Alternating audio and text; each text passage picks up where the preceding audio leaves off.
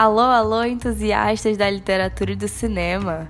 Eu sou Bianca Vieira, sua amiga de fofoca literária, e esse é mais um episódio do Cultcast, projeto de estágio online da Universidade do Estado do Amazonas, que é destinado aos jovens que, como você, são admiradores das artes no geral, sobretudo da literatura e do cinema.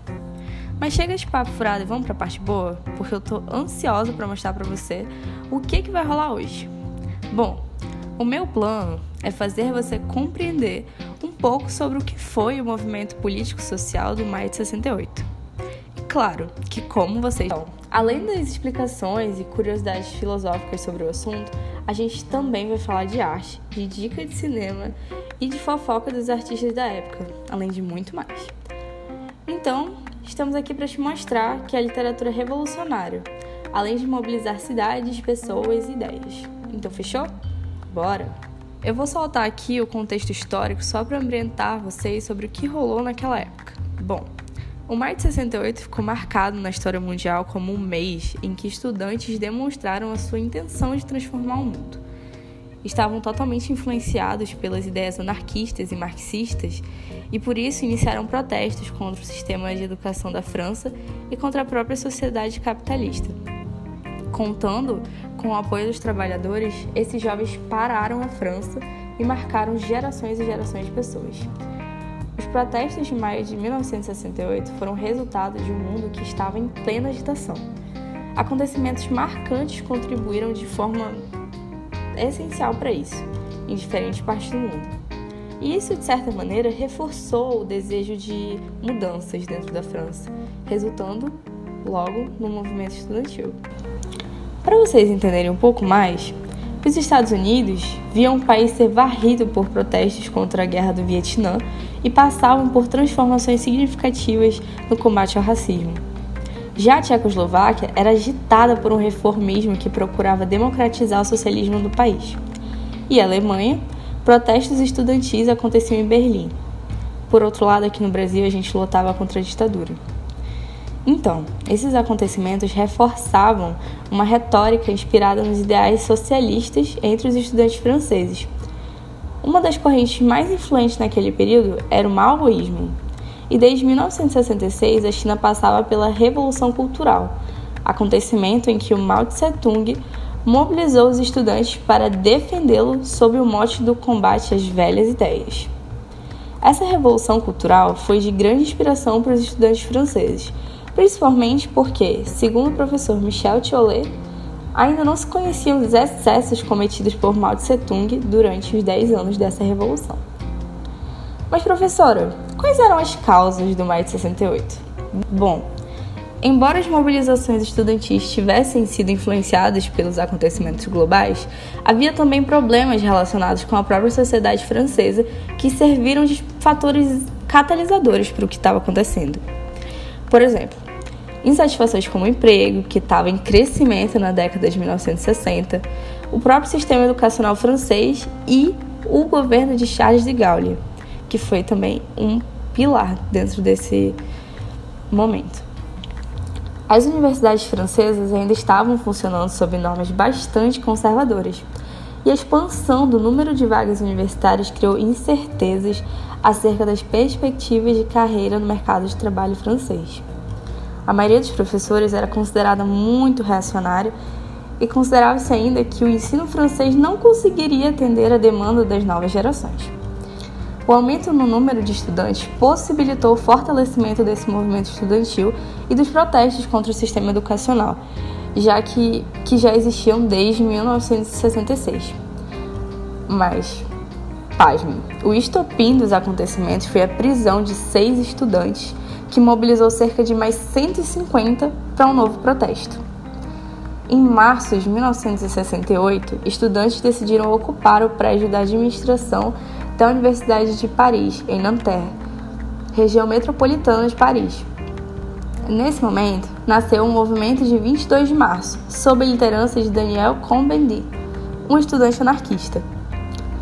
O protesto dos estudantes foi encerrado após a chegada da polícia convocada pela própria administração da universidade. No entanto, novos protestos seguiram acontecendo nos meses de março e abril, e a ação policial era baseada na truculência, o que indignava muitos dos estudantes. E assim os protestos continuaram. Mais ou menos lá pelo dia 2 de maio, a administração da universidade decidiu autorizar o fechamento do campus e ameaçou expulsar todos os estudantes que participavam dos protestos. E no dia seguinte, os estudantes começaram a contar com o apoio dos estudantes da Universidade de Sorbonne, também em Paris. Nesse dia, pegou fogo, porque os confrontos entre os policiais e os estudantes foram muito violentos. A polícia incendiava carros para incriminá-los e usava da violência para dispersar os estudantes. E eles, que não eram bobos nem nada, responderam isso construindo barricadas para impedir o avanço policial e lançando paralelepípedos nas forças de polícia. Novas pautas foram adicionadas às reivindicações estudantis, como o fim da separação de gêneros em alojamentos, e assim a força do movimento foi crescendo, porque a violência policial fez com que eles pensassem Poxa, então agora a gente tem que contar com o apoio de outras classes. E com isso eles conseguiram o apoio de muitos trabalhadores franceses. Os sindicatos decidiram convocar uma greve geral na França e funcionários públicos, metalúrgicos, eletricistas, professores decidiram aderir a essa paralisação. E mais ou menos nisso foram 10 milhões de trabalhadores no mês de maio que estiveram em greve no território francês. Em muitos lugares, eles ocuparam as fábricas e assumiram o controle da produção. A adesão dos trabalhadores aos protestos estudantis forçou o governo do presidente De Gaulle a negociar. Governo, representantes do sindicato e empresários se sentaram à mesa só para conversar sobre as condições que os trabalhadores teriam de ter para voltar a trabalhar. E essas negociações se estenderam por todo o mês de maio. E isso, depois de um tempo, foi chamado de Acordos do Grenelle. Os trabalhadores também ganharam uma série de benefícios, como aumentos salariais e redução da jornada de trabalho.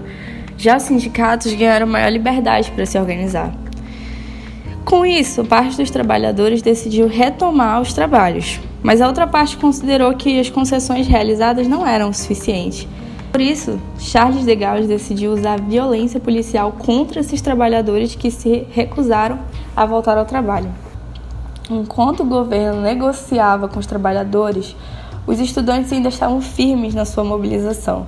Com isso, várias barricadas foram construídas nas ruas e vários protestos também foram engajados com a produção de cartazes que manifestavam as suas insatisfações.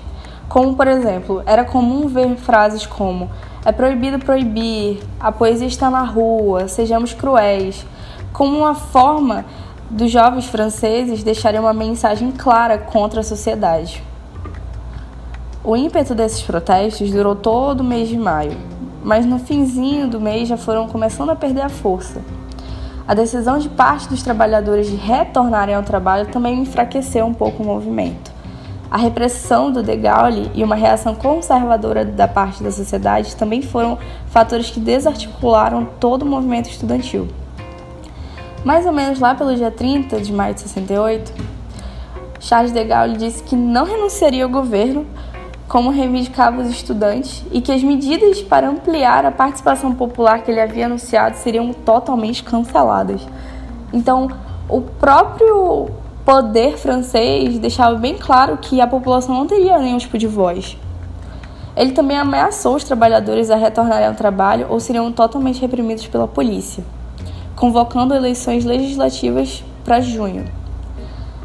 Mais ou menos nisso, em meados de junho, 10 milhões de trabalhadores em greve tornaram-se apenas 150 mil.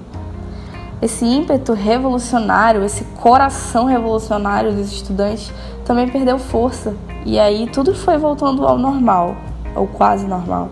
As eleições do mês seguinte aconteceram e o partido de Charles de Gaulle saiu fortalecido de todo o processo. Em 1968 se tornou um símbolo de mobilização dos estudantes e influenciou várias gerações do mundo.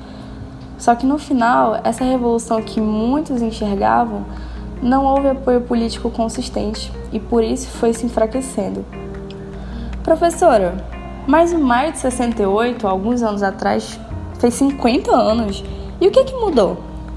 Bom, pensar na ideia do março de 1968 hoje, com uma perspectiva de meio século, significa que a gente tem que arrancar da roupagem ideológica mais aparente e entender Isso corresponde, na verdade, a uma mudança de fundo da sociedade.